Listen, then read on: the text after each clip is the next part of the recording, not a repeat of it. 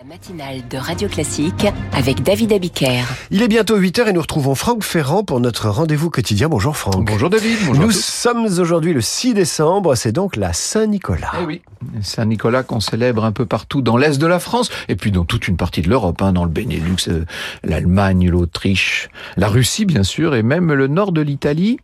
Le saint dont il est question, c'était un, évêque de l'Est de l'Empire romain qui est mort à Myre en 343, en Lycie, si vous voulez. C'est l'actuelle Anatolie, en Turquie, donc.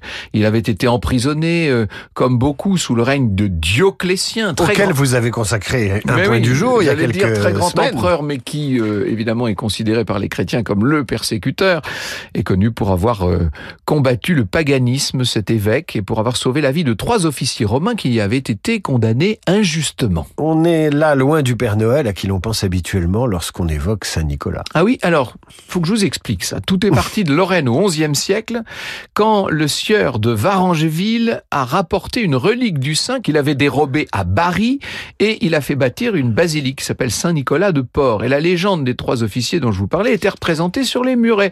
La convention, c'était de figurer les gens en fonction de leur importance. Donc les trois légionnaires, ils étaient tout petits.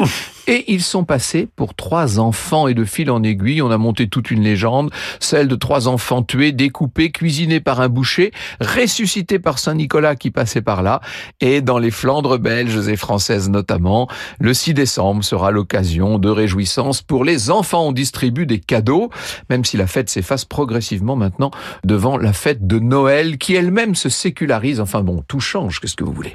Sauf vous d'ailleurs, on vous retrouve à 9h05, immuable Franck Ferrand pour Franck Ferrand raconte.